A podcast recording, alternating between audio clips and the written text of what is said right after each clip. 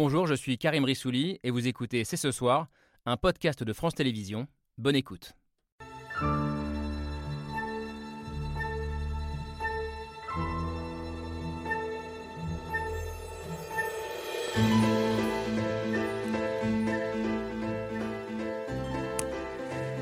Bonsoir à toutes et à tous, soyez les bienvenus sur le plateau de C'est ce soir. Mariupol, Kherson, Mykolaïv, Odessa et beaucoup d'autres encore. Des villes que nous découvrons pour la plupart depuis un mois et qui nous deviennent chaque jour un peu plus familières.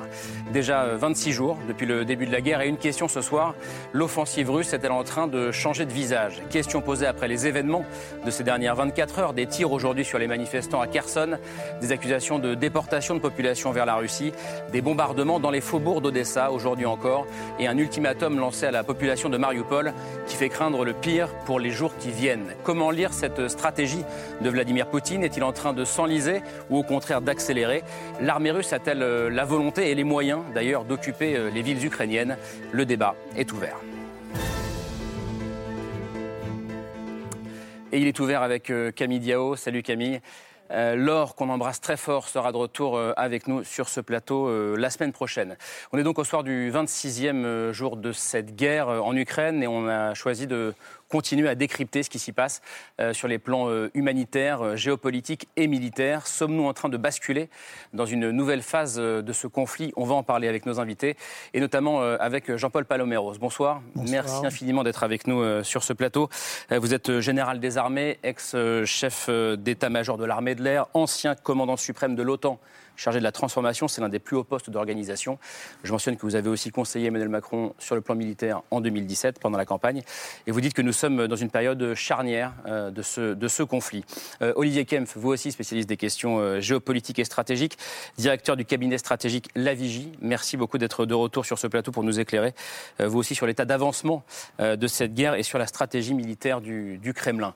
le Kremlin, la Russie, c'est votre grand champ de réflexion. Marie Mandras, bonsoir. Bonsoir. merci d'être là. Vous êtes euh, politologue euh, au CNRS, prof à Sciences Po, euh, spécialiste donc de la Russie. Et votre regard sur l'objectif et les buts de guerre de Poutine nous intéresse aussi particulièrement ce soir. Cette armée russe on l'a dit à l'avance, euh, on entend désormais des bombardements dans les faubourgs d'une ville comme, euh, comme Odessa, jusqu'ici préservée. Nouvelle épreuve euh, pour les Ukrainiens. Bonsoir Irena Karpa. Bonsoir. Merci d'être avec nous, ukrainienne, écrivaine, chanteuse, scénariste. installée en France depuis six ans, vous avez aussi été première secrétaire de l'ambassade d'Ukraine en France. et je précise que vous avez encore une partie de votre famille, de vos amis qui vivent, qui sont restés vivre en Ukraine. Et puis on est très heureux d'avoir aussi avec nous Dorothée Oliéric et Christophe Kenk. Bonsoir à tous les deux. Vous revenez tous les deux d'Ukraine, vous y étiez tous les deux pour, euh, pour France 2. Vous êtes deux grands reporters euh, habitués des, zones de guerre. Vous y avez passé, euh, je crois, cinq semaines environ, Dorothée, sur place. vous, Christophe Kenk, six semaines, 43 ou 44 jours. ce qui signifie que vous étiez tous les deux sur place bien avant le déclenchement de cette guerre et bien avant cette, cette invasion russe. C'est long, cinq à six semaines sur, sur le terrain.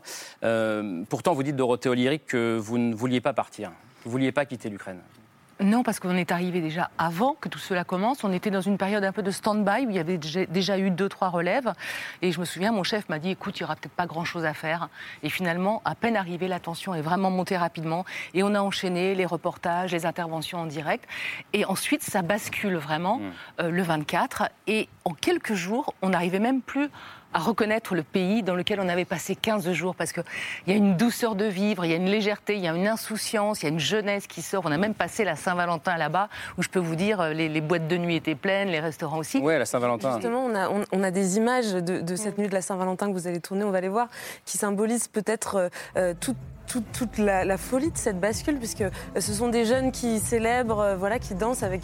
Elles paraissent complètement irréelles en fait aujourd'hui ces images. Ce qui me semble le plus dingue, c'est que je pense que parmi ces jeunes qu'on voit danser, eh bien il y en a certainement qui ont déjà pris des armes et qui se retrouvent aujourd'hui sur un checkpoint euh, prêt à se battre. Et c'est ça, ce basculement. Et donc après, on avait l'impression d'être dans un autre pays, mm. dans, je sais pas, hein, d'être en Syrie, d'être en Irak ou d'être dans un pays en guerre, en disant mais c'est pas possible, c'est pas là où on était il y a encore quelques quelques jours. Je veux savoir ce que vous en pensez aussi, mais juste, je vous voyais regarder ces images, euh, Irena Karpa, de, jeunes Ukrainiens de Kiev qui dansent en boîte de nuit. Euh, comment vous les recevez, ces images? Bah, C'était les images que j'ai quittées. Moi, je n'étais pas dedans. Pas, je, reçois des, images, des témoignages de mes amis maintenant. Mais ça, vraiment, voilà, nos, restaurants, nos coworking, notre vie, notre business, nos, nos maisons, tout ça, c'était vraiment la vie qui nous a été euh, retirée. Ce qui, est fou, c'est la vitesse à laquelle ça va. Euh, est-ce que vous aussi, c'est ce qui vous marque peut-être le plus? Alors moi, ce qui m'a marqué euh, vraiment, véritablement, c'est effectivement d'un seul coup, en 10 secondes, les gens partent avec deux sacs, une valise et quittent leur vie. L'exode. L'exode, définitivement. Est-ce qu'ils reviendront dans leur maison? Il n'y a rien de clair en fait. Mais la plupart encore restent. Voilà, donc là, ils ne veulent pas, ils s'accrochent. Euh, voilà, notamment, il y a les femmes avec les enfants qui, qui sont d'accord de quitter.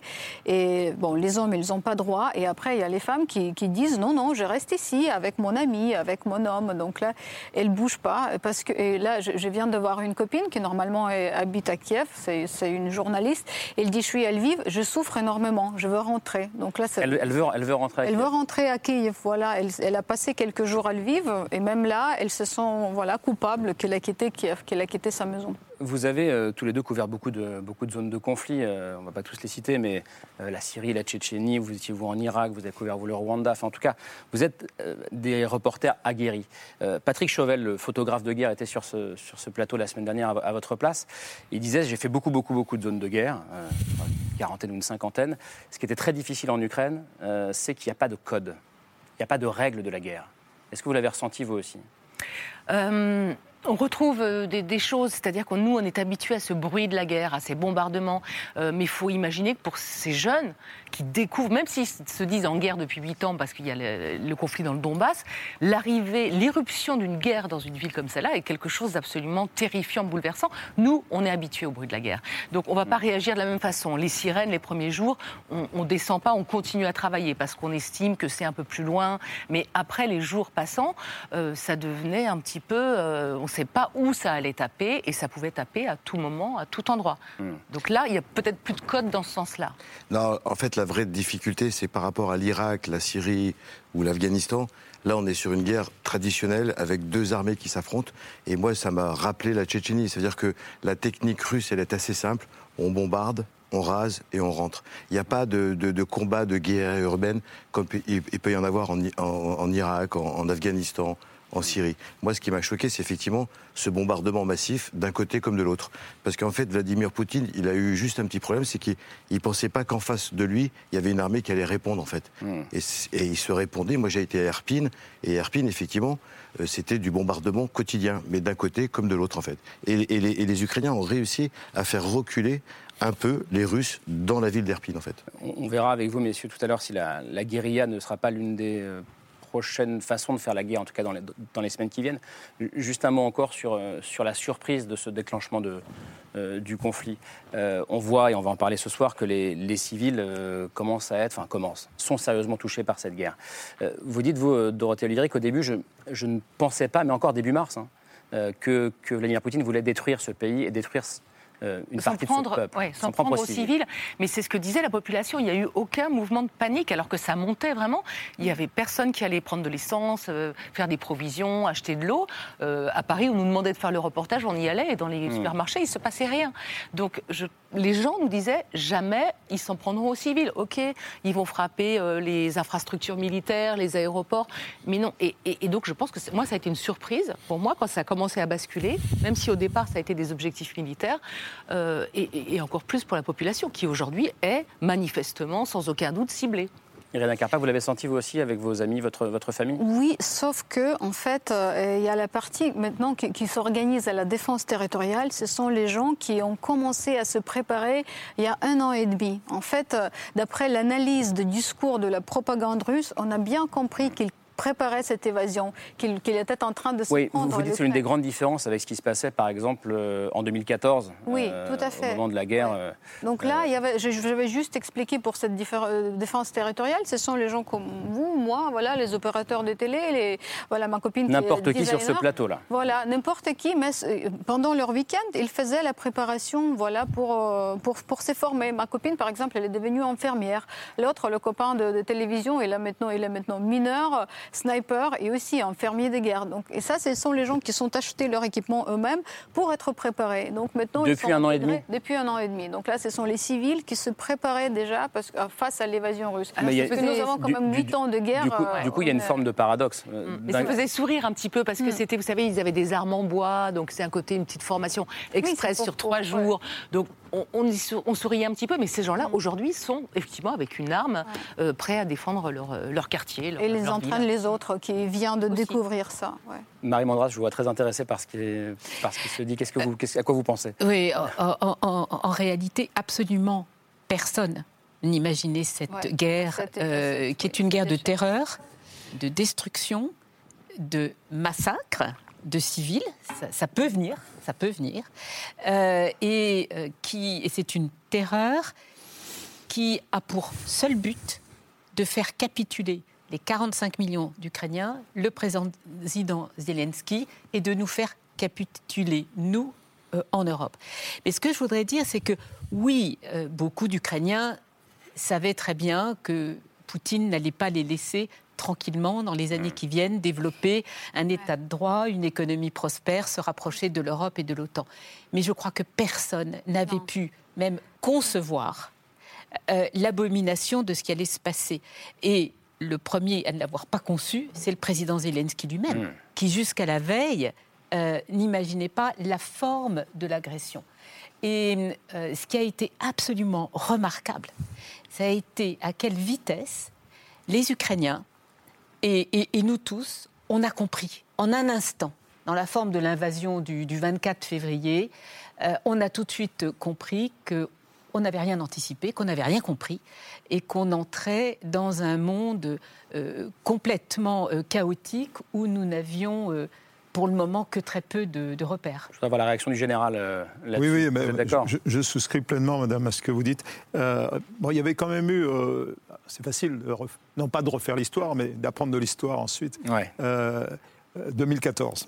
Euh, Et 2014, dans l'esprit d'un certain nombre, hein, on écoutait ça sur les plateaux de télé, c'était normal finalement. Euh, on rappelle ce qui s'est passé en 2014. 2014, euh, Poutine, l'armée russe, investit le, Donbass, soutient, peu importe les séparatistes, et puis surtout annexe la Crimée. Et un certain nombre de voix ont dit c'est normal, la Crimée revient à la Russie, on s'enlève les mains. Euh, on reviendra peut-être sur ce sujet, mais dans l'OTAN, on a pris ça très au sérieux. Il se trouve que j'étais en poste à ce moment-là et je vous expliquerai hmm. exactement ce qu'on a fait. Mais euh, d'une manière, euh, pour, compléter peut-être ce qui vient d'être dit, d'abord, je voudrais rendre hommage aux, reporters de guerre. C'est extrêmement précieux parce qu'on vit une bataille de l'information, une guerre de l'information, et sans eux, on ne saurait rien. On ne saurait rien. On serait même pris dans, une espèce de jeu entre les deux parties. Je ne dis pas du tout que les Ukrainiens sont en train de faire, mais quand même, dans, dans une guerre, il y a de la propagande, forcément. Ne serait-ce que pour tenir le moral des troupes. Donc ça, c'est un, rôle vital. On les en remercie. Deuxièmement, pour rejoindre ce que vous disiez, euh, il y a le, grand dessein de Vladimir Poutine. Et Vladimir Poutine ne peut pas vivre avec une Ukraine indépendante, démocratique et libre à ses côtés. Une fois qu'on a dit ça, on, comprend la stratégie. Et les seuls qui ont réussi à modifier la stratégie de Poutine, c'est le président Zelensky, c'est euh, l'armée ukrainienne et c'est les citoyens ukrainiens. C'est remarquable, la plus grande armée du monde, et maintenant il est contraint, Poutine est contraint à une stratégie qu'il n'avait pas imaginée et dont il ne connaît pas les effets. Il ne voit pas la fin, c'est pas un stratège finalement. Hmm. il ne voit pas la fin de cette affaire. Et c'est ça qui est à la fois grave et qui euh, a des conséquences dont on pourra reparler par la suite. Oui, la, guerre, la guerre sans but, quel est le but de guerre de, Poutine? On va y revenir. Juste un mot, Olivier Kempf, là-dessus. Euh, le général Polymeros disait euh, on a besoin des reporters de guerre pour être informés. vous aussi, pour analyser, vous avez besoin de tout ça. Est-ce que c'est difficile d'obtenir des informations fiables en ce moment? C'est le sentiment qu'on a régulièrement. C'est très difficile parce que paradoxalement, il y a une sorte de rideau de fer informationnel qui a été jeté entre euh, deux parties de l'Europe. Donc, nous, occidentaux, nous, Européens, nous, Français, on, se, on, est persuadés d'avoir euh, tout un tas d'informations, surtout compte tenu de ce qu'on nous dit de la fermeture euh, de ce qu'il y a là-bas, on constate cependant pour les analystes que justement on a de moins en moins d'informations qui viennent de là-bas et que donc c'est très difficile finalement de s'extraire du flux informationnel qui est pour, pour l'Ukraine, hein, ce que je, je, je, ne dénie pas, hein, je ne dis pas que c'est mal, je, le constate. Et, et, surtout, on a beaucoup de mal à se déprendre finalement de, de notre horizon occidental, de notre horizon français, euh, etc. Euh, par exemple, la propagande ou la, la, la guerre informationnelle russe n'est pas réellement tournée vers nous. Hmm. Elle est tournée d'abord vers sa, sa, population intérieure et on a vu le fameux concert là euh, euh qui a eu là il y a deux, trois jours. Bon, stade euh, D'une part, et puis surtout, elle, elle s'adresse au reste du monde, c'est-à-dire qu'elle s'adresse euh, à l'Afrique, elle s'adresse à l'Asie, elle s'adresse un peu à l'Amérique du Sud. Et là, finalement, euh, les choses sont beaucoup plus équilibrées. J'ai l'impression, le sentiment, qu'on se descend et qu'on va voir ailleurs. Que notre traitement n'est pas équilibré? C'est pas ce que je dis. Ce que je dis, c'est qu'à l'échelle du monde, attention à notre prisme d'Européens. C'est tout ce que je veux dire. Et hmm. que cette guerre informationnelle, elle est certes gagnée par les Ukrainiens en Europe et aux États-Unis, euh, mais elle n'est pas forcément gagnée à l'échelle du monde. C'est tout ce que je dis. Comment est-ce que vous réagissez à ce que... Moi, je réagis euh, d'une manière assez euh, particulière. C'est que nous, on a demandé plusieurs fois l'autorisation de tourner avec l'armée ukrainienne, eh ben c'est un blackout total. Si vous regardez les réseaux sociaux aujourd'hui, il n'y a aucune image de bataille du côté ukrainien comme du côté russe. Donc c'est ça qui est dingue, c'est qu'en gros, en fait, le, effectivement, ils ont, ils ont gagné la bataille euh, de l'information des amis ukrainiens. Mais nous, on n'a pas. En tout cas, la bataille de l'émotion. Je ne sais pas si la, la bataille de l'émotion. Ça, c'est le président ukrainien qui l'a gagné aussi. Hein. Euh, non, c'est compliqué de tourner. C'est très compliqué. On a demandé même de faire euh, donc l'armée ukrainienne au moment où il y avait les exercices euh, russes en Biélorussie, mmh. donc avant la guerre. Impossible, mais vraiment absolument impossible. Et il faut savoir que. Et pourquoi d'ailleurs? Vous savez pourquoi? Il y a eh ben, des raisons militaires, non Normalement. Oui, enfin non. Dans tous les pays du monde, on va, on va avec les militaires. Hein. Mmh. On est embed, on va, on accompagne les troupes, embarqué. embarqués exactement. Mais il faut savoir qu'ensuite, pour aller filmer dans un abri, il fallait euh, intégrer un press tour, donc c'est-à-dire un voyage de presse.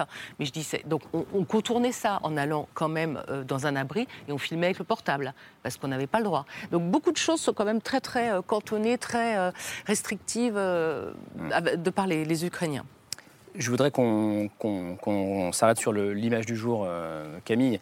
Euh, il y a une ville dont on a encore parlé assez peu euh, en France, c'est la ville de Kherson. Mhm. la ville de Kherson, dont on a en revanche beaucoup parlé aujourd'hui, avec des images qui ne sont pas des images tournées par la les médias français, mais je crois par un journaliste américain qui nous a. Oui, c'est ça. Elles, ont circulé sur Twitter, en tout cas grâce à ce, journaliste américain. Je ne sais pas si c'est lui-même mm. euh, qui, les a filmés. En tout cas, Kherson, c'est une grande ville euh, du sud de l'Ukraine. On, va la voir sur la carte, près de 300 000 habitants. Euh, c'est une ville qui se situe aux portes de la Crimée et c'est l'une des premières villes à être tombée aux mains des Russes dès le 2 mars, donc quelques jours seulement après le début de l'offensive. Ça fait deux semaines donc que l'armée russe occupe la ville de Kherson, de Kherson pardon, et depuis tous les jours, les habitants descendent dans la rue pour manifester euh, contre l'occupant. Ça, c'est une vidéo qui a été prise hier euh, où un, véhicule militaire russe va finir par faire demi-tour euh, sous la pression des, occupants, enfin des occupants, des habitants qui refusent de, le laisser passer. Sauf que ce matin, pour la toute première fois, l'armée russe a ouvert le feu sur la foule. On va regarder une vidéo.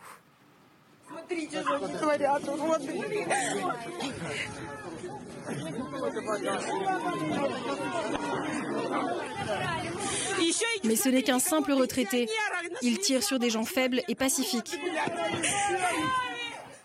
Donc il y a quatre manifestants au total qui ont été euh, blessés ce matin euh, à Kherson, alors que jusqu'ici l'armée russe, face à ces protestations, euh, elle se contentait de tirer en l'air ou de lancer des, bombes lacrymogènes.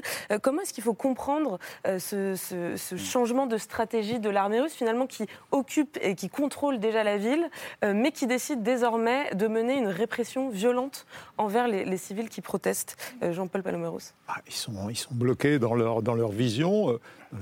tout ça est totalement à la un changement de stratégie. Non, non, c'est on va dire que ça fait deux semaines que ces manifestations pouvaient avoir lieu sans une répression violente. C'est ça que oh, je pense que les militaires russes euh, ne pouvaient pas imaginer se, voir confrontés à la population ukraine comme ils le sont aujourd'hui. Et là, ils sont en train de prendre conscience de la réalité des choses, de l'opposition, et ils sont euh, désarmés au sens euh, mm. psychologique du terme, et, ils, sont, ils sentent même leur sécurité engagée. Donc ils, sont comme des, bêtes un peu acculées. Et je pense que c'est comme ça. Et puis ils n'étaient pas du tout préparés à faire du maintien de l'ordre. Ça, c'est des opérations très particulières, le maintien de l'ordre. Mmh. Ils étaient là pour rentrer en, en, libérateur, se faire acclamer et rentrer chez eux avec tous les honneurs. Ils n'ont pas d'instruction. C'est exactement l'inverse. Ils n'ont pas. Euh, il y a quand même un, certain nombre euh, de, de, prisonniers russes qui ont été faits relativement tôt euh, dans l'invasion et qui ensuite ont parlé euh, et qui ont expliqué. Un certain nombre d'entre eux avaient été envoyés en Ukraine sans savoir qu'ils allaient en Ukraine. Eux, ils savent plus très bien qu'est-ce que c'est que le Donbass, est-ce que c'est l'Ukraine, est-ce que c'est la Russie. Il n'y avait pas de feuille de route, donc une opacité totale. On peut imaginer que les commandants euh, militaires n'aient pas des instructions très précises et que ça peut changer d'un commandant à un autre selon la vie. Donc là, il n'y a pas de changement de stratégie, c'est simplement... C'est ça le danger d'une guerre de ce type, c'est que tout le monde s'épuise et que si vous avez des, jeunes soldats, on ne sait pas comment ils ont été formés, on ne sait pas quelles instructions ils ont eues, qui ont l'impression tout d'un coup euh, de ne pas savoir comment réagir, eh ben, ils peuvent avoir euh, la pulsion euh, de, de, tirer. Et c'est ça qui est absolument gravissime. Et c'est pour cela, je crois, qu'il ne faut pas trop essayer de rationaliser une stratégie militaire, mmh. mais au contraire de comprendre que c'est parce qu'il manquait une stratégie euh, et, des tactiques euh, euh, dès le départ que hum. la, guerre devient de plus en plus imprévisible. Vous allez tous pouvoir réagir, mais puisqu'on parle de stratégie militaire, est-ce que vous, vous êtes surpris de, de cette évolution? Est-ce que c'est un est-ce que la guerre change, entre guillemets, de dimension? On va y revenir, mais, mais sur Kherson. Alors d'abord, il ne faut pas sous-estimer les Russes, euh, croire qu'ils euh, ne savent plus faire, ils sont hmm. totalement euh, désorientés, désemparés, etc., etc. Ils ont certainement été surpris de, de l'échec et de la résistance initiale. Cela étant, on est quand même dans une quatrième semaine de guerre et objectivement, on, voit quand même des évolutions mm. sur le terrain et une reprise en main des troupes russes. Donc, euh, vous, vous dites on ne, on ne peut pas... Non, pardon, non, juste pour comprendre. Vous dites on ne peut pas dire que l'armée russe s'enlise euh, ou euh, ne soit pas arrivée à ses buts de guerre. Alors, on va y revenir. vous avez dit que ça serait en fin d'émission. Non, non, non. Je reviens sur Kherson. Ce que, ce que, je suis juste en train de dire, c'est que ces images sont très émouvantes. Euh, il faut voir ce que c'est que Kherson. Kherson, c'est ce qui permet, quand vous sortez de Crimée, de franchir le Dniepr. C'est le pont sur le Dniepr qui est un fleuve absolument énorme.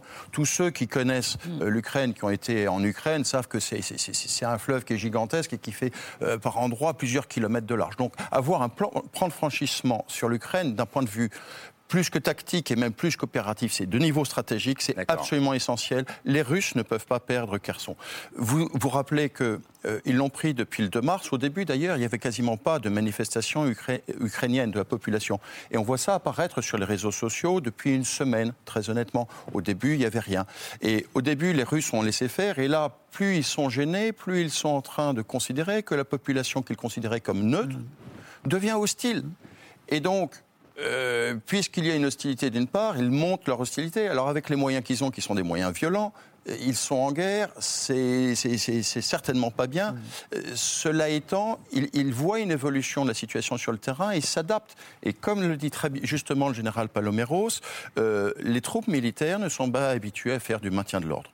Hmm. C'est un autre métier. Euh, ce sont des forces particulières, des forces de police, des forces spécialisées qui font du maintien de l'ordre. Visiblement, il n'y a pas ça à Kherson, ou du moins ça ne suffit pas. Irina Karpa. En fait, dans le monde entier, il y a cette illusion que Poutine euh, pensait prendre l'Ukraine rapidement, et dès qu'il a compris que ce n'est pas possible, qu'il s'est pris au civil. En fait, euh, vous certainement vous avez vu, parce qu'il y avait la lettre de conseiller de, de, de Poutine qui était interceptée de TASS, qui était fait avant la guerre, quelques mois, où il y avait tout planifié en fait. Il y avait la destruction l'Ukrainien était déjà planifié. Les camps de concentration, voilà le, hmm.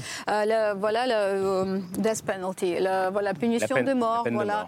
Euh, pour ceux qui participaient à la révolution, donc les gens comme moi, voilà, les gros criminels. Et en fait, pour Kherson, ce qui est, ce qui est très important, il voit que même avec ces gens qui, qui, sont dans la condition pareille, ils n'arrivent pas à imposer vraiment le gouvernement d'occupant. Les gens ne veulent pas collaborer.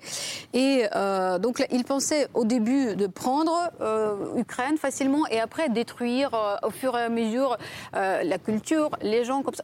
Maintenant, ils, voient que c'est pas possible. Ils ont commencé à détruire la population civile dans le procès. Et pourquoi? Parce que c'est hyper difficile de maintenir 44 millions de population sous le régime d'occupation. Si, c'est le cas de Kherson, ils n'arrivent même pas. C'est juste une ville. Donc vraiment, ils ont planifié de détruire les Ukrainiens euh, tels quels. Ouais, ce que vous dites euh, va aussi à l'encontre de ce que vous dites, euh, ce que disent d'autres personnes sur ce plateau ce soir. C'est-à-dire que vous vous dites tout était planifié. Marie Mandras, si j'ai bien compris, vous disiez il n'avait pas de but de guerre, Poutine, en partant en Ukraine. où se situe la, vérité? Quel est votre regard à vous, Dorothée Olyric, par exemple? Alors, est-ce que c'était planifié Il y a quelque chose qui m'interpellait. C'est un moment, on disait euh, Vladimir Poutine n'a pas pris encore sa décision. Va-t-il envahir? Et chaque jour, on était là, il ne sait pas encore, il ne sait pas encore. Donc euh, j'ai l'impression que les deux sont possibles. Mm. En tout cas, quand il a décidé, il a décidé, il est allé vraiment euh, droit au but, si je puis me permettre. Pour parler de Kherson, moi je suis absolument bluffée par le courage de ces civils ukrainiens. Mm. qui, pour mm. certains, ont fui, pour d'autres non. Et il y a un esprit de résistance que je trouve absolument immense, bluffant. Euh, moi aussi, je connais des Ukrainiens, des Ukrainiennes qui ont fait le chemin retour pour venir à Kiev, notamment notre fixeuse euh, Oksana, qui était en vacances. Elle est venue pour être utile, pour, euh, pour rejoindre son pays. Et, donc, ces actes de résistance qu'on voit face aux chars mm. manifestés ou, ou prendre les armes pour, pour tout type de personnes est, absolument, et, justement, une épine dans le pied de Vladimir Poutine. Vous aviez déjà vu ça dans d'autres conflits Non, j'ai rarement vu ça en fait. Euh, moi, j'ai vu effectivement euh, des lignes avancées, reculer, mais j'avais pas vu une ligne comme ça figée. Et c'est vrai que depuis euh, maintenant 26 jours hein, que la guerre a commencé, et notamment à Irpin, parce que c'est là où j'ai passé beaucoup de temps. C'est une ville qui est au nord de, Kiev, qui est un verrou stratégique pour, pour, les, pour les Russes, pour aller jusqu'au centre de Kiev. Ben, moi, j'ai vu une ville effectivement assiégés et des Ukrainiens qui ont réussi à les faire reculer en fait. Donc après, en termes de stratège, moi je suis pas un stratège militaire, hein. je connais pas exactement euh, la volonté de Poutine d'un point de vue euh, militaire, mais je vois qu'effectivement il y a une résistance. Et la résistance, elle est aussi au niveau du peuple, elle est hyper forte en fait. Mm. Ils sont tous unis mm. les uns derrière les autres. Parce que la résistance, c'est la question de survie pour les, pour les Ukrainiens. C'est comme à Mariupol, quand le maire était proposé que, d'accord, bras en l'air, vous dites que, d'accord, on, se rend, euh, sinon on vous personne n'a sorti, parce qu'on connaît exactement les exemples des Syriens, des mhm. Syries, mhm. les gens qui, disent, euh, voilà, il était, il était tué. Donc là, vraiment, on n'a pas de choix. La résistance, la... Marie Je crois que tout ce que nous venons de dire en dit long. D'abord, sur l'auto-désinformation des chefs de guerre au Kremlin. C'est-à-dire que si, en effet, ils n'avaient pas une compréhension solide, basée sur des faits, des enquêtes, euh, sur euh, l'état d'esprit Mm. des Ukrainiens, euh, on voit bien qu'on est face à une dictature qui, à force de désinformer les autres, à force de construire un monde de mensonges. C'est auto-désinformé. C'est enfermé dans son propre mensonge, dans ses propres illusions. Et ça, euh, nous devons le prendre en compte absolument euh, dans la suite. C'est que nous, nous, ne sommes pas face à un dictateur qui serait resté rationnel. Il est dans un délire et euh, nous ne savons plus comment il prend ses propres décisions et il n'y a plus de système de prise de décision. Il n'y a, plus de, lieux où sont discutées institutionnellement euh, des stratégies. Donc voilà, il, faut euh, accepter cela et comprendre que au fond, les chefs de guerre, les propagandistes ont été peut-être encore plus surpris que nous hmm. de la capacité des Ukrainiens euh, de, de, résister. Parce que, rappelons que les propagandistes et Poutine lui-même ont dit pendant des mois qu'ils voulaient se débarrasser euh, du, hmm. des institutions hmm. ukrainiennes, du régime, et qu'ils voulaient euh, démilitariser le pays, ce qui veut dire en gros l'écraser et l'effacer de la face de la terre comme un État. Euh, donc ça, les, quand, les Ukrainiens ont, entendu euh, cela, ils ont bien compris que au moment où l'invasion commence, euh, l'homme serait capable d'aller jusqu'au bout. Jean-Paul Palomero, sur ce que vient de dire Marie Mandras, est-ce que vous avez le sentiment qu'on a affaire à, des chefs de guerre et à un président russe qui était auto-désinformé, qui ne savait pas ce qui s'y passait, qui a mal préparé cette guerre est-ce que, est que, vous dites ça aujourd'hui? Est-ce que vous dites que la guerre a été mal préparée et c'est ce qu'on est en train de voir? Alors, euh, on pourrait dire qu'il y a peut-être quand même un excès de confiance. C'est toujours pour un stratège, c'est une, grave erreur. Hein. Sous-estimer l'adversaire. Et puis, mais, mais c'est surtout ce qui est terrible, c'est ce que vous venez de dire à l'instant, c'est cette idée d'anéantissement de toute.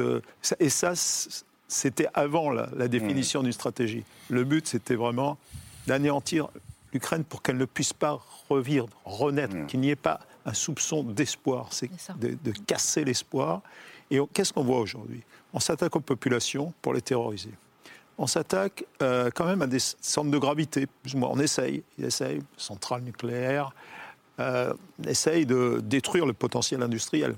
Mm. Remarquez que et puis, il y a une tentative de stratégie militaire, de ce qu'on appellerait, nous, le ciblage, c'est-à-dire utiliser des armes de longue distance, hypersoniques ou non, peu importe, pour aller frapper des objectifs. Alors ça, c'est très difficile pour nous pour voir s'ils sont vraiment pertinents, mais a priori pour euh, ralentir évidemment l'approvisionnement des armements, pour perturber tout ça, et, également les, baraquements militaires, là où mm. s'entraînent les, jeunes recrues, les futures recrues euh, ukrainiennes.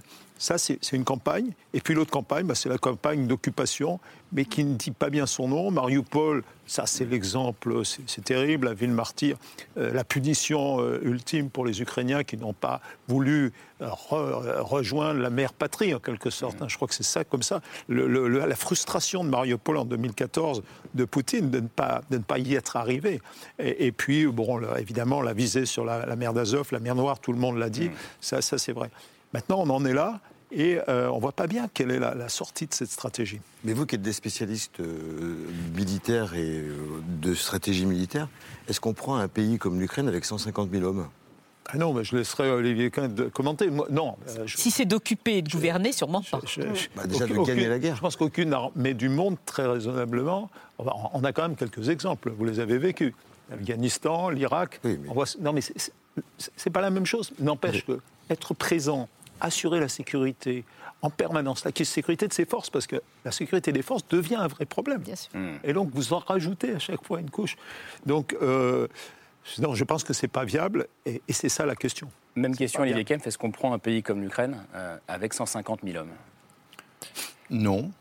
Certainement pas. Je ne suis. Bon, alors on arrive à la question des buts de guerre. Euh, pour revenir à ce que vous disiez tout à l'heure, euh, mon général, madame, euh, bulle informationnelle au Kremlin, très certainement, qui a faussé l'appréciation de situation incontestablement. Cela étant, quand vous voyez le dispositif qui a été mis en place pendant six mois hmm. finalement. Ah euh, il y a eu une planification. Euh, et, donc là encore, je redis ce que je disais tout à l'heure, ne sous-estimons hmm. pas, je veux dire, euh, d'accord, il n'est pas comme nous, mais, de là à dire qu'il est irrationnel, je trouve ça gênant, parions, et d'ailleurs, croisons les doigts pour qu'il soit encore rationnel. Vous dites, ben, qu'est-ce qu'il y a de rationnel encore chez lui Voilà. Et donc, ce qu'on est en train d'observer, c'est que le premier mort à la guerre, c'est le plan. Donc, euh, ce qu'il avait prévu probablement au départ, la saisie rapide de Kiev, il n'y arrive pas. Ce qu'on voit, c'est qu'il est en train de s'installer en position très défensive autour de Kiev, avec une pression permanente sur Kiev. Il ne bouge quasiment plus au nord. Il a fiabilisé finalement, grosso modo, ses lignes logistiques. Et aujourd'hui, qu'est-ce qui se passe? Euh, il, euh, il, a un seul objectif opératif, qui est de fermer une tenaille sur le Donbass, sur le dispositif ukrainien qui était face au Donbass. Vous avez peut-être on va regarder une carte du coup. avec des forces Juste pour bien comprendre, voilà. Pardon. vous pouvez, la commenter, vous, pouvez la commenter la carte, ce sera plus Alors on va commenter la carte. Vous voyez que euh, en zone assurée à droite, vous avez le Donbass et toutes les forces rouges entre Mariupol et Melitopol, ça progresse vers le nord. Et puis euh, au nord de cette poche euh, du Donbass, vous avez des choses qui avancent vers l'est. Qu'est-ce que ça veut dire? Ça veut dire qu'il est en train d'encercler tout le dispositif ukrainien qui représentait 40, 50, 60% des forces ukrainiennes qui étaient installées en défensive ferme sur le Donbass ça faisait huit ans que les Ukrainiens, ils ne se sont pas restés les mains, les, mains dans les poches. Quoi. Je veux dire, ils ont travaillé aussi.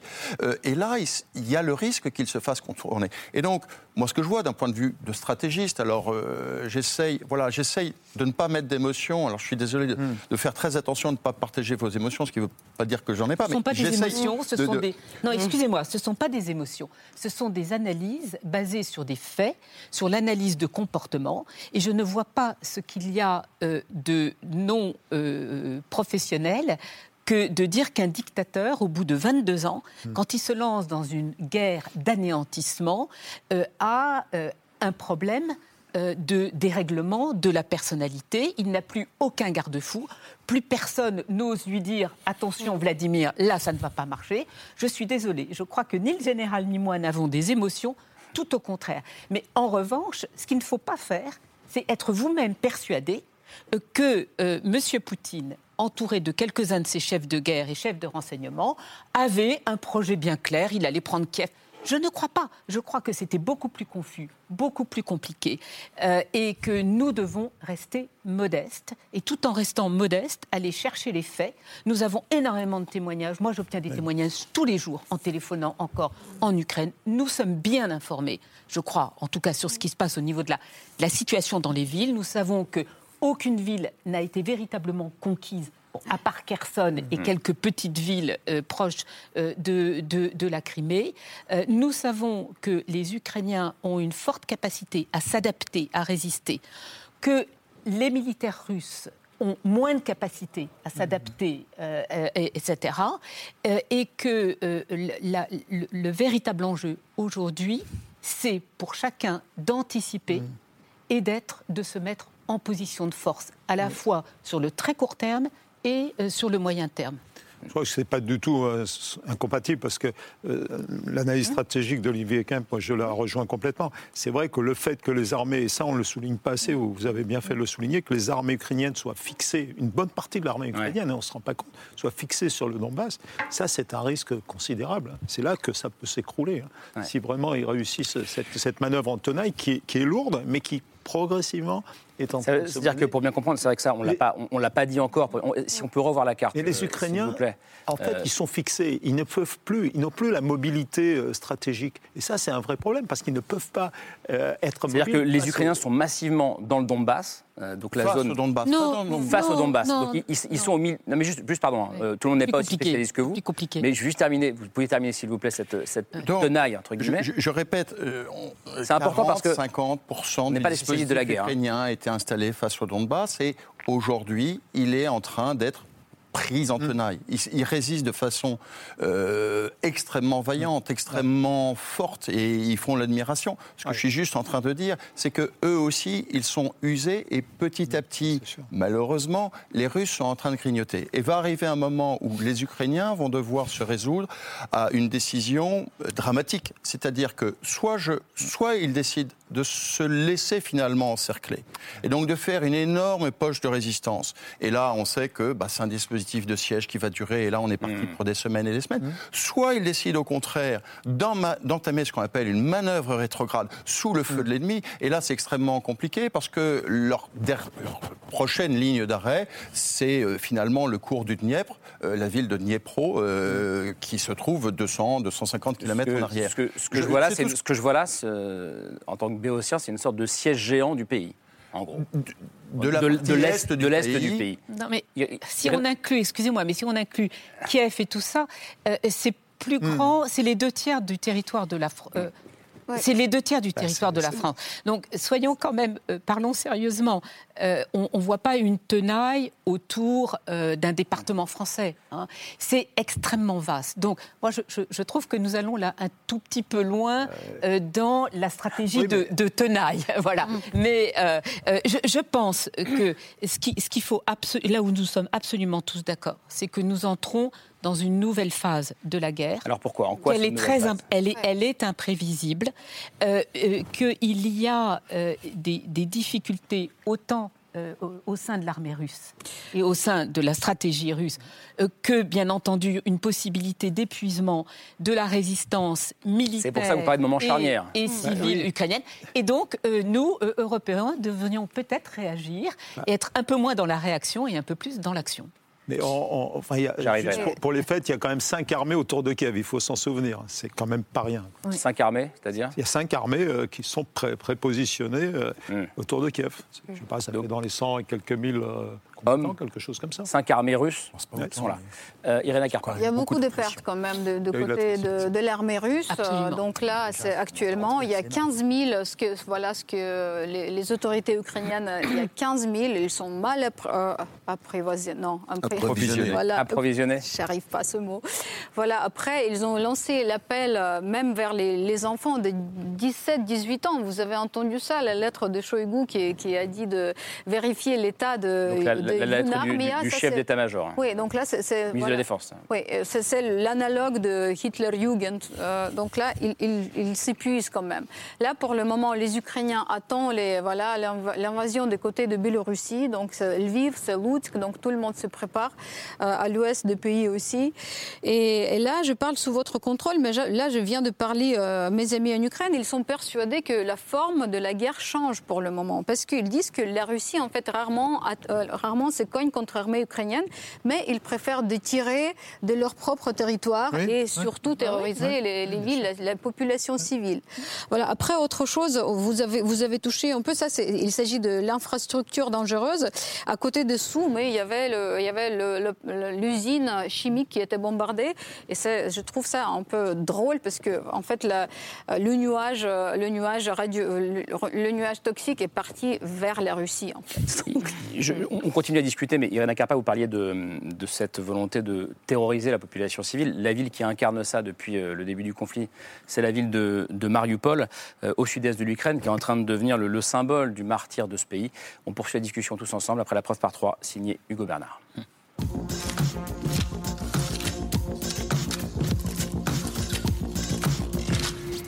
La preuve par trois commence par cette image. Une photo prise hier à Mariupol et dans laquelle il y a Grantin, un soldat russe.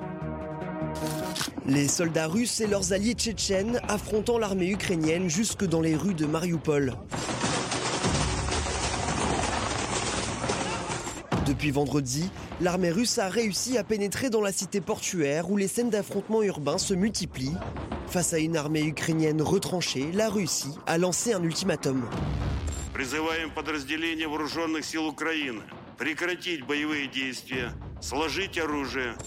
Une reddition refusée par les forces ukrainiennes.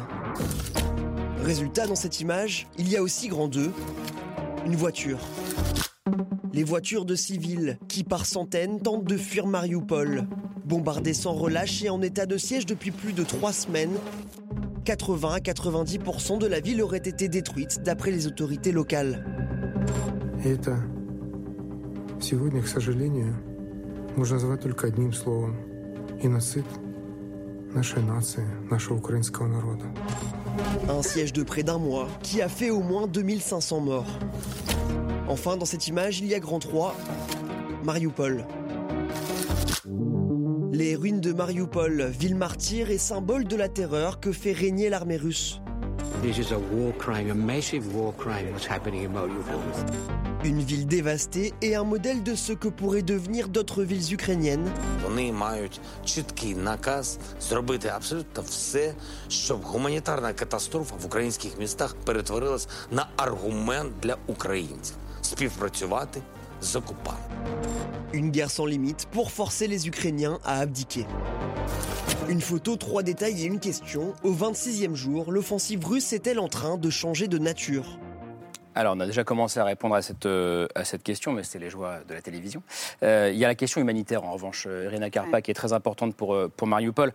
Je cite le consul général de Grèce, qui était en poste à Mariupol, qui est rentré à Athènes et qui a dit Mariupol fera partie de la liste des villes dans le monde qui ont été détruites, comme Guernica, comme Stalingrad, comme Grozny, comme Alep.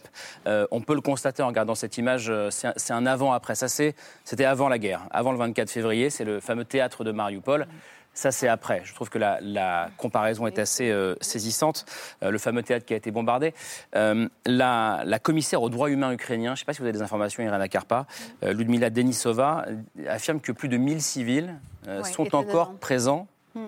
aujourd'hui sous, dire sous les décombres, en tout cas dans ce théâtre. Est-ce que est-ce que est-ce que est-ce que c'est une info qui est vérifiable? Est-ce que vous avez des infos euh, Ils savent pas le, nombre exact. En fait, là, euh, c'était clair qu'il y avait environ 1000 personnes qui étaient en moment de bombardement avant. Il y avait après 130 personnes. Ça, c'est le dernier chiffre que j'ai reçu. Qui ont été qui ont oui voilà qui ont été qui ont été bon qui, qui, ont été hmm. retirés de, sous les ruines. Après, vous voyez le, petit écriture dieti, ça veut dire en russe les enfants. Hmm. Donc, ils ont bombardé vraiment l'endroit où ils savaient, ils étaient très conscients qu'il y avait les enfants dedans. Et pourquoi les Russes le font? Parce qu'ils sont très sûrs qu'ils seront jamais punis. Et donc, il faut, pour nous, c'est très, très, très important que ce soit fixé comme les, comme les crimes de guerre, parce qu'il ne faut pas les laisser croire que dès que, je, dès que c'est la, victoire pour eux, que Dieu, non, je ne crois pas que ce sera la victoire pour eux, c'est la victoire pour nous, pour l'Europe, pour, pour le monde entier, mais que ça, que ça va passer. Donc là, pour nous, c'est hyper important. Après, pour Mariupol, j'aimerais bien ajouter qu'il y a environ 8000 personnes qui sont retirées par force et qui sont emmenées vers la Russie. On ne sait même pas où. Normalement, c'est une forme de déportation. forme de déportation. C'est un, mot extrêmement fort, le mot déportation. Oui, déportation, les camps de filtration, comme ils, les appellent. Et ce qui est le pire, qu'ils forcent ces gens, quelques-uns, ils les jettent contre l'armée ukrainienne en prenant en otage leur famille. Ils les jettent. Ça, ils les jettent pour, pour contre-attaquer. Il y avait déjà, les gens des Mariupol qui étaient pris par, euh, en otage par l'armée ukrainienne, qui pleurent, qui disent, qui expliquent tout ce qui s'est passé. Donc des gens qui sont des Ukrainiens qui sont exfiltrés, c'est le mot que vous avez euh, employé, dans des camps d'exfiltration. Euh, les Russes mettent, la, mettent la, pression sur les familles et forcent ces Ukrainiens-là à venir combattre. Les gens de Donbass, les gens de Mariupol, donc les gens qui l'amènent, ils, les forcent à combattre euh, voilà, contre, contre Ukraine. Je reviens sur ce mot de, déportation. Pourquoi c'est important pour vous d'employer ce terme, Marie-Mandra C'est-à-dire, c'est très important parce que ce que font les chefs russes depuis le début, c'est d'empêcher toute aide humanitaire. On l'a vu aussi, on l'a vu en Syrie. C'est très important et c'est ce qui nous permet de dire que c'est une guerre de terreur et de destruction pas une guerre de conquête. Mm. Euh, et euh, le, fait euh, d'empêcher les couloirs humanitaires, ça a fait quand même des centaines, des milliers de victimes, de ne pas pouvoir euh, soigner euh, hmm. euh, les blessés, les enfants. Enfin, les maladies commencent aussi à se développer puisqu'il n'y a plus d'eau potable à Mariupol. Et le fait de leur proposer ensuite, avec des petits sourires et, et, et, des bonbons à la clé, des couloirs humanitaires, entre guillemets, hmm. offerts par la Russie, donc vers la permettre de quitter, euh, de quitter Mariupol euh, en, pleine destruction, euh, et en, disant, selon la propagande, que justement, si Mariupol est dans cet état, c'est parce que le gouvernement à Kiev n'a pas voulu mener une politique convenable, etc. Donc, on propose à de simples gens, ben, soit vous empruntez ce couloir humanitaire qui vous amènera en Russie, donc chez nous l'agresseur en fait, ben, soit euh, vous ne prenez pas ce couloir humanitaire, euh, mais euh, personne n'ira protéger Je, je, m'adresse aux, deux journalistes. aucune guerre n'est propre, on est bien d'accord. Non. Est-ce que celle-ci est particulièrement sale, Dorothée Olyric Elle est particulièrement sanglante contre les civils, effectivement. Mm. À partir du moment où ils sont pris sur cible, ça joue sur l'émotion dont on parle beaucoup, ça joue sur l'image que le monde a de cette guerre, et, on le sent hein, que c'est effectivement euh, qu'on a des propos euh, très, euh, très durs impossible de trouver des excuses. Mm. Mais sur ces couloirs, après, ça a été discuté, ça a été refusé. Nous, on a rencontré des gens qui n'imaginaient pas une seule seconde partir vers la Russie ou la Biélorussie. Après, il y a eu néanmoins des passages, des milliers de gens qui sont partis. Il y a de l'aide humanitaire, non pas à Mariupol, mais beaucoup d'aide arrive, notamment à Kiev. Beaucoup d'initiatives de, de, pays européens, des, des initiatives personnelles arrivent fonctionne quand même. Hmm. Et, je voulais revenir sur le, les chiffres aussi donnés par les autorités ukrainiennes sur les pertes. En quelques jours, ils parlaient de milliers de soldats russes qui avaient été tués. Il très vite de 6 000 ou 6 500. Voilà. Et là, on est à 15 000 officiellement, mais c'est absolument invérifiable. Hmm. Et je ne sais pas côté russe quelles sont les pertes euh, La dernière fois, c'était 500, ils avaient perdu 500 hommes, et, et, 15 000 de l'autre côté. Donc, il y a aussi de la désinformation des deux côtés. Hein. On a les données de l'OTAN et du Pentagone, quand même, hein, sur les pertes russes, qui sont probablement un petit peu plus hein, mais... Euh, Christophe Kenk. Non, moi, je pense que les pertes russes, il faut à peu près les diviser par deux, en fait, parce qu'en termes de, désinformation, ils sont aussi forts d'un côté comme de l'autre. Mm. Donc, on peut estimer aujourd'hui à peu près, mais c'est une estimation, ça reste toujours quelque chose de global, mm. à 7 000, 7 500 ce qui serait colossal. Euh, c'est énorme. Avec 10 000 blessés. En 26 jours. Donc pour une armée de 150 000 hommes, et on sait très bien qu'il n'y a pas 150 000 hommes sur les lignes de front, hein. je crois que le ratio c'est 1 pour 6 ou 1 pour 7.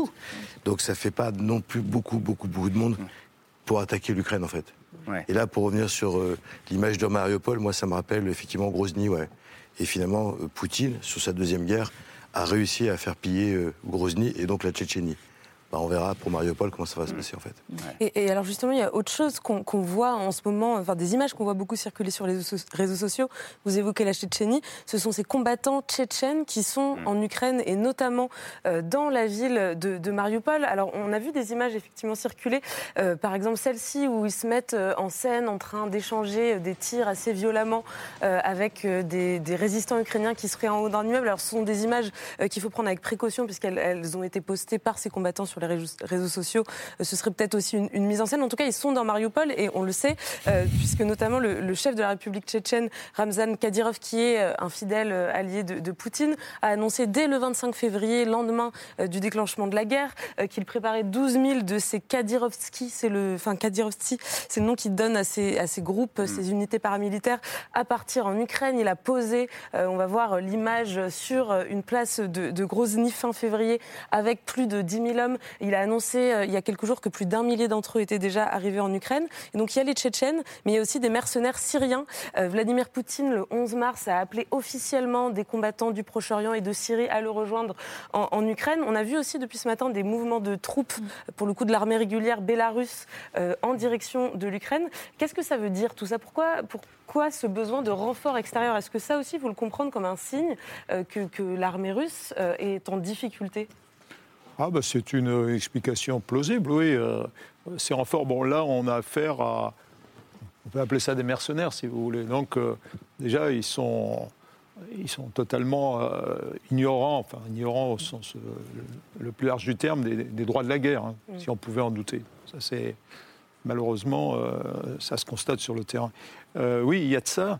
Il y a aussi euh, un côté signature des guerres de Poutine. Mais en fait, s'il fait venir des Syriens et il fait venir des Tchétchènes, c'est aussi des spécialistes du combat de rue, en fait. Bien hein. sûr. C'est pas des spécialistes. sûr qu'ils sont aguerris. aguerris sur la guérilla urbaine, très précisément.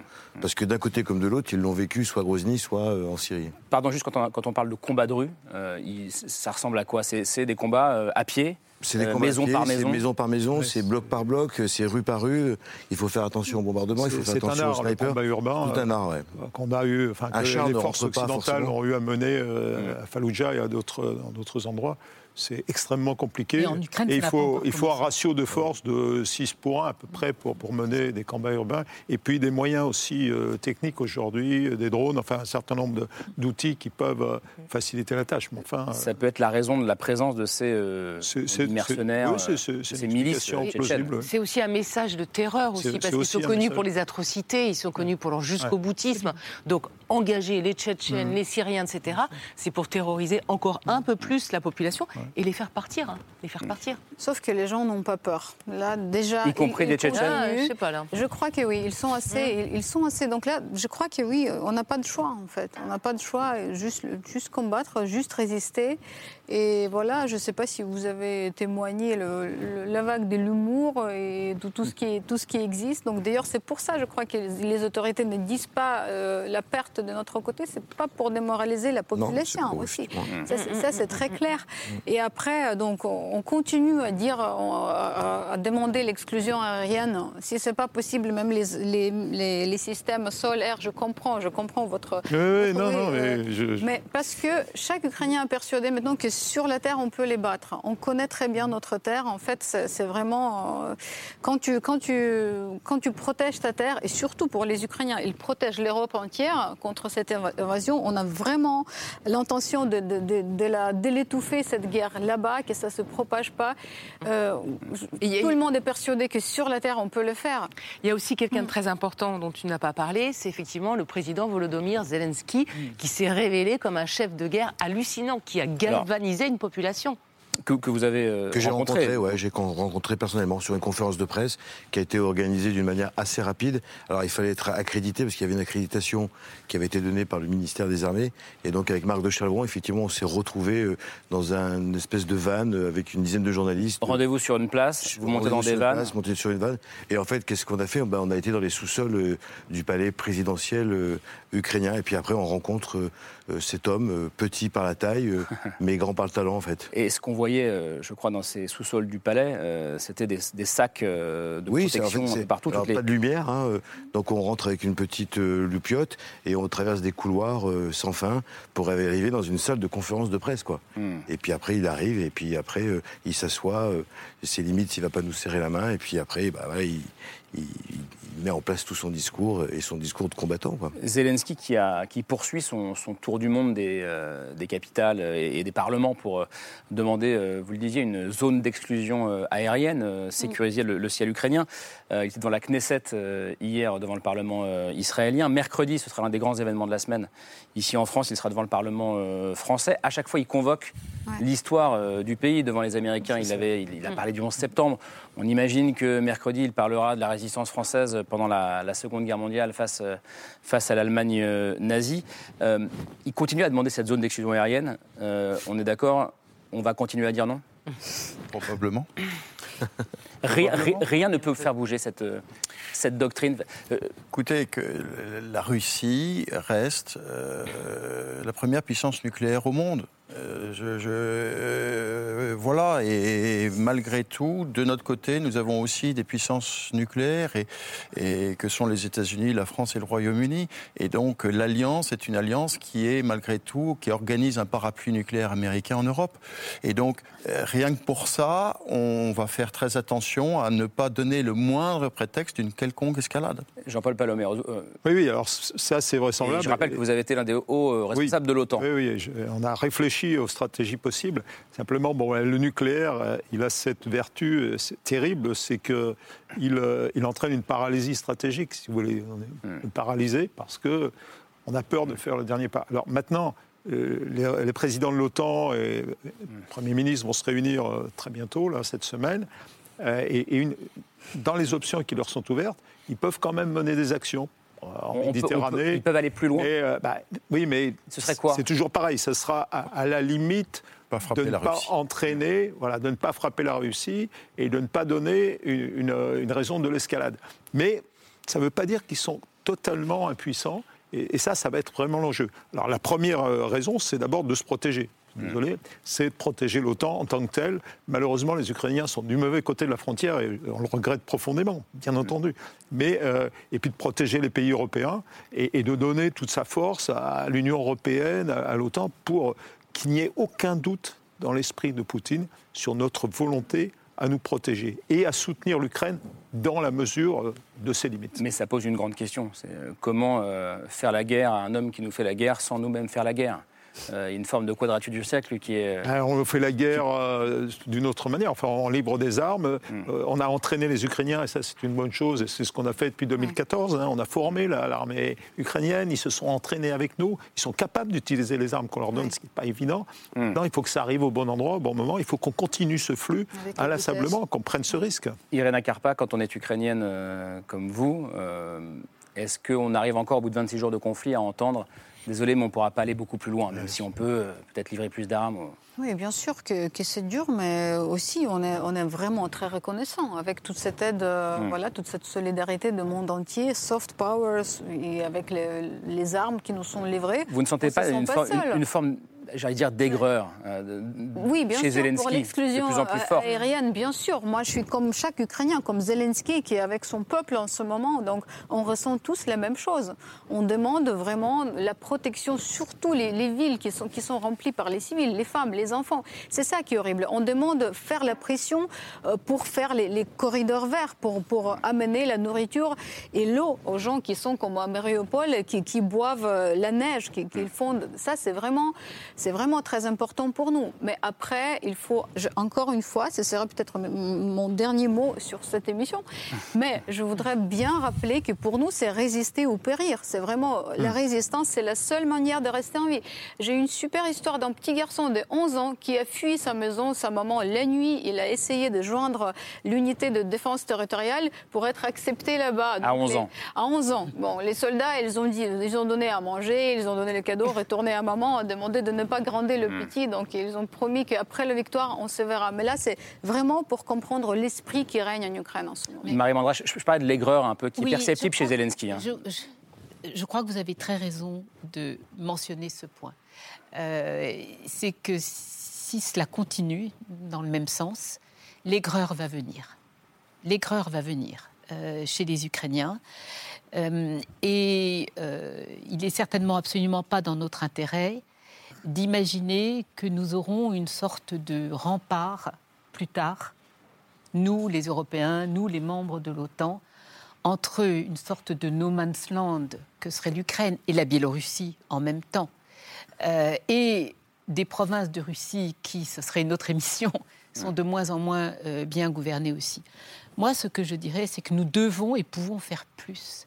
Et nous pouvons faire beaucoup plus sur le plan politique. C'est-à-dire, euh, Poutine est un homme qui a facilement peur. Alors, il essaye de terroriser les Ukrainiens, et nous, il nous fait peur et il nous dissuade justement de nous engager. Parce qu'il y a le euh, nucléaire. Mais nous pouvons lui faire peur autrement. Euh, nous pouvons lui faire peur autrement par à la fois notre détermination et notre capacité d'anticiper et de préparer les stades ultérieurs. Et je crois qu'à la fois notre détermination de soutenir l'Ukraine, de ne pas la laisser être euh, anéantie euh, par euh, le pouvoir russe, pour cela, nous pourrions politiquement être présents à Kiev et dans d'autres villes. Nous pourrions avoir des délégations, des groupes de travail, évidemment bien protégés, pas forcément euh, des chefs d'État et de gouvernement. Je comprends bien que c'est trop compliqué pour des raisons de sécurité. Vous n'imaginez pas, pardon, Emmanuel Macron se rendant à Kiev, par exemple? Si, je, l'invite absolument euh, à y aller. Après tout, les chefs de gouvernement euh, de Pologne, de Slovénie et de la République tchèque y sont allés. Je pense qu'Emmanuel Macron pourrait très facilement aller à Kiev, accompagné de deux ou trois autres chefs de gouvernement. Hmm. Par exemple, je ne sais pas, ça peut être l'Espagne, un pays scandinave. Euh, On rappelle que Joe Biden sera en Pologne. Hein. Il sera à quelques centaines de kilomètres des bombardements, vendredi. absolument. Donc je pense que c'est euh, une arme que nous avons, qui est une arme politique.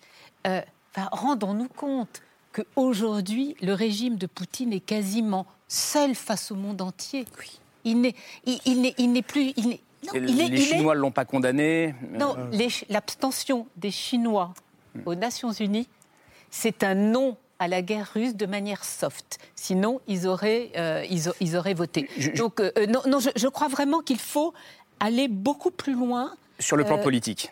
Sur un plan politique, mais qui, a une, qui aura une signification militaire dans la résistance, parce que ça jouera sur le moral, Emmanuel Macron à Kiev, alors, personne n'a d'informations sur sa volonté ou pas d'y aller.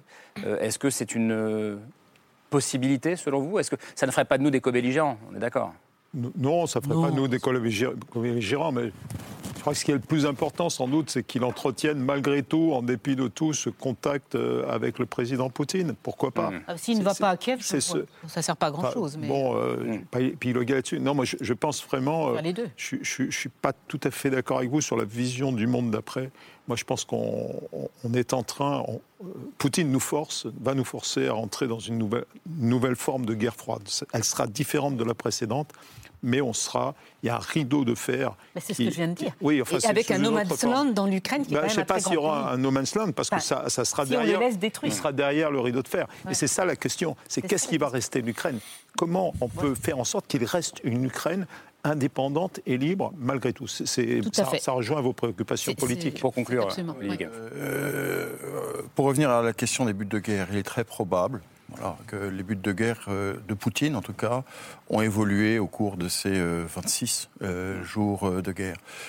en revanche, on voit bien qu'aujourd'hui, il occupe quoi? Plus ou moins facilement, mais il occupe deux à trois fois la Belgique. Enfin, je veux dire, il faut se rendre compte de la portion de territoire mmh. qui est mmh. aujourd'hui sous contrôle de forces russes.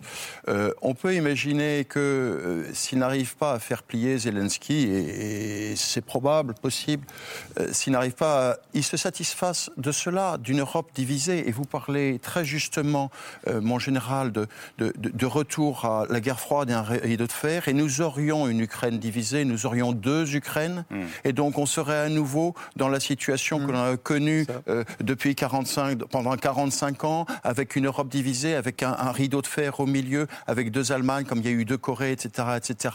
Et on serait reparti pour, 30 ans ça. Et pour lui, finalement, c'est peut-être acceptable en termes de, résultats de la mmh. guerre, finalement, tout bien pesé. Je ne dis pas que c'est ce qu'ils cherchent, je dis que c'est une option. On a euh, tous les soirs de la semaine encore pour continuer à, à, en parler, mais pour le moment, on poursuit la discussion avec le coup de cœur de Camille. C'est la liste de ces ce soir.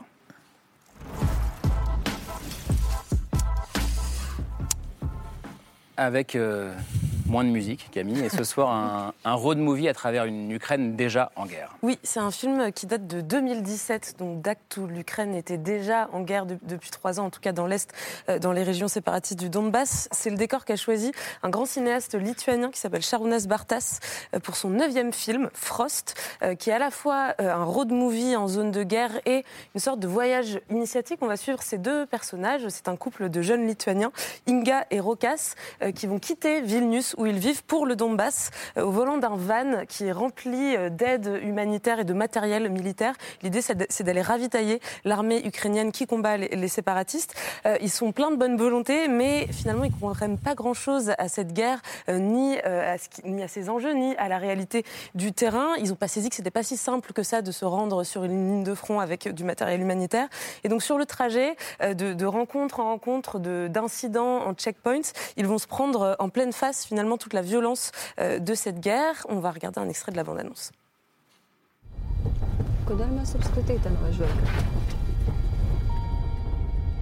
tai svarbu, gal tiesiog važiuojam ir tiek, nesvarbu. Sam neznaju depovinu. I believe we need to do a little bit more explaining as far as whether there is a civil war in Ukraine or not. How do you define a civil war? Is it a civil war? Is it not a civil war? It's a big mess. This is what it is. Руки, щоб я бачив! Руки, щоб я бачив! Руки! Руки, давай! Руки! Кур'я мене Руки!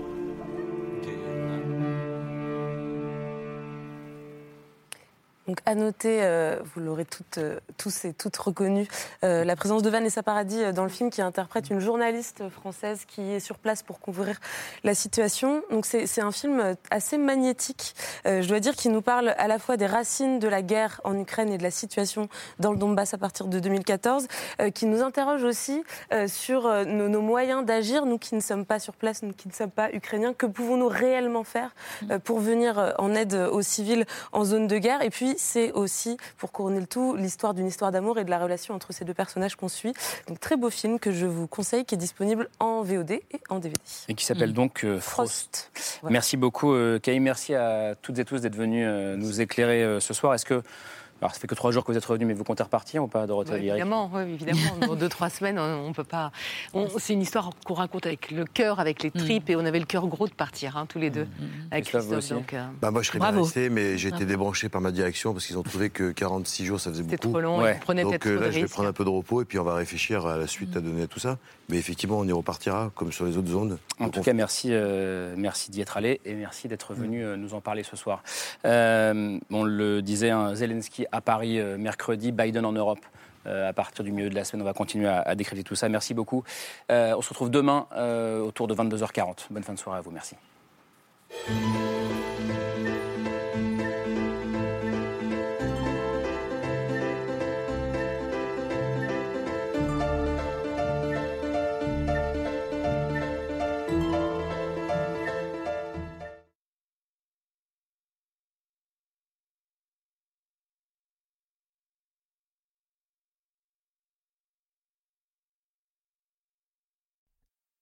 C'était C'est ce soir, un podcast de France Télévisions.